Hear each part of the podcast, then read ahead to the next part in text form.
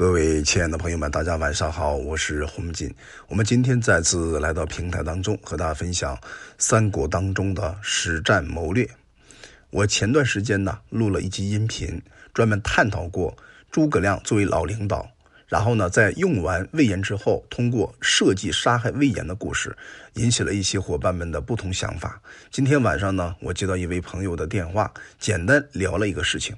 这位朋友呢，多少啊带一点情绪小激动，我想他应该是对。啊，诸葛孔明比较崇拜。其实我想告诉大家的是，我们今天所讲述的魏延的真实面目呢，是基于《三国志》《资治通鉴》还有《三国演义》三个版本，共同去论证一下哈，魏延这个蜀中大将到底发生什么事情了。对吧？最后为什么会被孔明所杀害？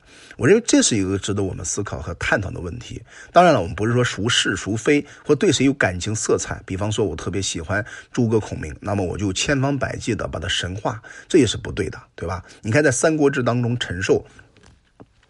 对诸葛孔明的描写，就认为他在军事方面是他的短板，在政治治理方面呢是他的长处。从这个角度，我们可以看出来，哈，一个正规的、严谨的史学家，他能够这样去描写诸葛孔明，那是肯定相当客观的一件事情。而且呢，那个时代啊，他在写历史的时候呢，大概距三国时代不到一百年，因此他的史料，他所发生的事件是比较真实的、比较客观的。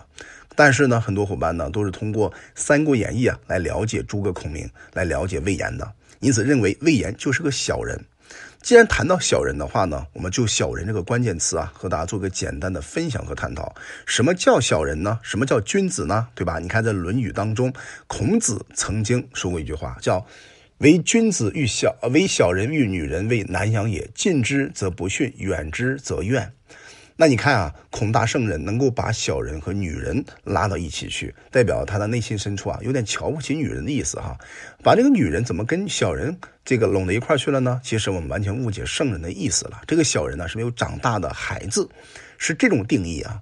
那么再来进一步探讨，按照司马光先生在《资治通鉴》当中的才德论来讲哈，你看他说一句话叫什么呢？才如果胜德。对吧？这个人叫小人。如果德胜才呢？这个人是庸人。如果才和德兼备呢？称之为君子。可见呢，不管是司马光还是《论语》啊，还是啊这个罗贯中笔下所说的小人这个词啊，有待于商榷。他到底是道德层面的小人，还是说这个人并没有长大的小人？这是两个不同的观点。那透过这个观点，我们可以分享一下哈，魏延在那一个战争的情景之下，我们得思考清楚啊。那个环境之下呢，是一个非常动乱频繁的年代啊。如果我们认真的去读一读魏延当时啊，他在这个蜀中啊丞相的所担当的任务，你可以看出来，其实刘备是蛮重视魏延的。而且你要再认真的去啊研讨一下他跟诸葛亮的关系，其实他们俩在整个作战当中打配合的时候呢，还是比较不错的。只是偶尔呢会有一些小的摩擦而已，并不是像《三国演义》里描写那个样子，把魏延写的这个啊几乎是一无是处。你看看啊，我们今天翻一翻《三国志》，你会看到魏延字文长，是蜀国著名的大将，为蜀汉的建立呢建立了汗马功劳。而且刘备入川的时候呢，魏延因为多次作战有功劳，被任命为衙门将军。刘备呢攻下汉中之后呢，又把魏延破格提拔为镇远将军，领汉中太守，镇汉镇守汉中，成为独挡一方的大将。各位思考一下啊，如果魏延真的是一个小人，难道刘备他看不出一个小人的面目吗？我想这是有待于商榷的。难道我们更加比刘备高明吗？啊，也要商榷的。我们应该把那个当时的场景啊，拉回到当下这个大的环境当中。比方说，我们把诸葛亮啊，把魏延他两个作战的这个将领哈，拉回到今天中华人民解放军的这个部队里边来。你看，在一个大的部队里边哈，在军帐当中，你们思考一下，那么一个是诸葛亮，一个是魏延，他俩穿的都是不一样的军服。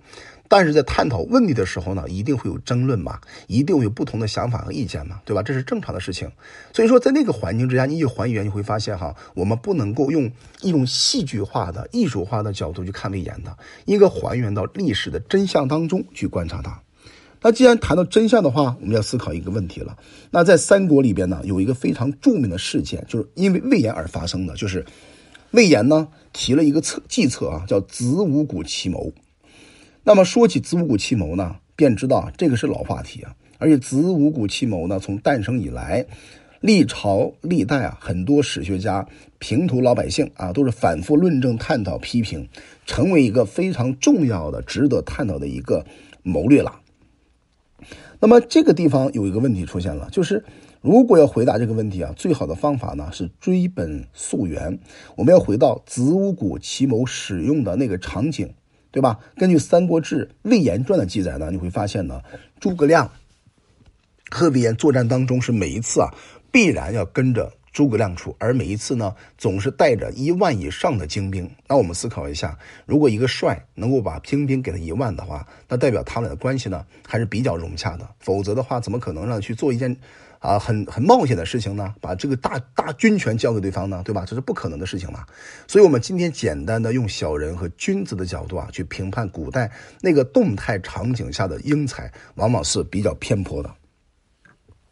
而且呢，当时呢提出一个想法，就是说，哎，用子午奇谋，他引一引一一一一错呢，这个所谓的骑兵啊，打打过去，然后呢，诸葛亮呢通过正兵来迎接，所所以按照兵《孙子兵法》来讲，就是以正和以奇胜，用这种方法来作战。但是诸葛亮呢，在用军事方面，我们刚才讲过了哈，陈志陈寿啊对他有个点评，叫做政事视其所长，军事视其所短。可见呢，在军事方面，可能他。没有办法做得很灵活，比较谨慎，因此呢，当时这个魏延呢对诸葛孔明的评价，用一个关键词来表达是什么呢？就是言常为亮为妾，叹恨己才用之不尽。这段话呢是《三国志》当中的原文，翻译过来大概的意思就是说，呃，魏延呢当时以为这个诸葛亮啊胆子比较小。对吧？也感叹呢，自己有能力、有才华，在诸葛亮的领导之下呢，没有办法充分的发挥，但是并没有看到他俩之间的关系呢有多么的恶劣哈。而且被追杀的时候呢，我们知道，啊，是最后被马马家兄弟马谡的弟弟哈所斩杀的。但是这里有问题了，就是在被斩杀的时候，到底是诸葛孔明下的计策呢，还是因为谁在背后推动了他？主动斩杀了魏延呢？这个问题还我们要，我们花个时间啊，会给大家做一个简单的分析和剖析。但这里面有个问题，我们看一看啊，整个这个魏延的战略计划，他大概是这么一个路径啊，他是想通过啊自己领一万精兵，对吧？从汉中出发，然后沿着艰险的子午谷呢向北进发，而且速度要很快，途经呢长安这些地方。然后呢，毫不留情的，哎，也不停留，直接奔潼关抢占这处天险，并且坚守二十多天的时间。只要诸葛亮主力到了，两军会合就可以大获成功啊！那这个计划我们可以看出来有几个要点：第一个，战术要有突然性；第二个，速度要快；第三点呢，孙权就是他的吴国要配合；第四点呢，就是魏军在关中防御准备要足，对吧？那么。还有一点的话，就是魏延的余万精兵呢，必须是速战速决，不能够贪功恋战。这五个条件当中啊，我觉得只要某一个条件不具备的话，那这个可能就会以失败而告终。可见呢，这个里边呢，我们可以看出来哈，那么他们之间这个作战的计划呢，它是有一定冒险性的。但是经过反复打磨、反复讨论，诸葛亮最后呢，把他这个计策给推翻了。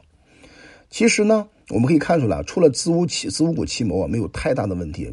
严魏延呢会提出这个奇策呢，还因为他跟诸葛亮的关系是不一般的。受《三国演义》的影响呢，很多人哎都认为诸葛亮对魏延的态度是打压的状态。可是我们今天通过正史可以看出来啊，这种说法和事实完全相反的。我们再进一步分析哈，以子午谷奇谋为例吧，《三国志·魏延》当中有这样一个细节描写，就很有意思。怎么说的呢？就是每一次啊，魏延同学跟着诸葛亮去打仗的时候呢，都会固执的把他的这个子午谷奇谋计划呢，在诸葛亮耳边说上一遍，然后诸葛亮呢，每一次啊，都啊置而不许，给他否定了。结果呢，魏延转身呢，就对同学说：“哎，这老师的胆子真小啊！”这说明什么呢？说明啊，诸葛亮和魏延的态度是真的好，至少是无话不说。敢去沟通，对吧？那我们试想一下，假如你是一个公司的董事长，有一次否决了总经理的一个风险比较高的建议，但是他呢，每次开会的时候啊，都要把这个事再提一遍，你只能每次呢都耐心的听他说一通，说一通再否决。结果他不但不思悔过，而且呢对别人说啊，这个胆太小了，对吧？你看怎么办呢？我猜呢，应该最多也是降职处分嘛。但是诸葛亮没有，反而呢，他还特别重视魏延。那通过这个点点滴，我们可以看出来，我们再看看魏延的升职的这个状态哈。从建兴元年封为都亭侯，五年的时候呢，领丞相司马、凉州刺史；八年的时候呢，领为前军征西大将军贾节，晋晋封南郑侯。我们可以透过这个升职的过程，那么短短几年时间呢，诸葛亮就把魏延从蜀汉的一个中级将领提拔为元帅的位置啊，在军中的位置仅仅次于诸葛亮和李严呀，可以说是非常器重这个魏魏延的呀，对不对？而且呢，从魏延的个人私生活上看的话，就可能啊不是看重，而是偏袒了。那有一次呢，同僚啊有一个姓刘的跟他吵架，说与前将军魏延不和，言语虚淡。诸葛亮呢，则让之啊，完全护着魏延。刘焉呢就没有办法，只能写认错啊，认错信了。但考虑到他们的关系不和呢，诸葛亮干脆就把老刘送回成都去做个闲官了。所以对杨也是这样子的哈。众所周知呢，魏延是一个低情商的人，就脾气不太好，对吧？但能征善战呀。平时呢，总爱欺负同同僚。那基于这一点的话呢，其实诸诸葛孔明呢还是很包容他的，用其所长，避其所短。好了，我们今天就分享到这里吧。但是我们通过这样的分享啊，至少讲了三个重点。第一个，魏延和诸葛孔明他俩的历史真实关系，恐怕不是《三国演义》当中所写那个样子。第二点呢，魏延他真实的历史面目，也并不是罗贯中先生所写的那样的可恶的小人嘴脸。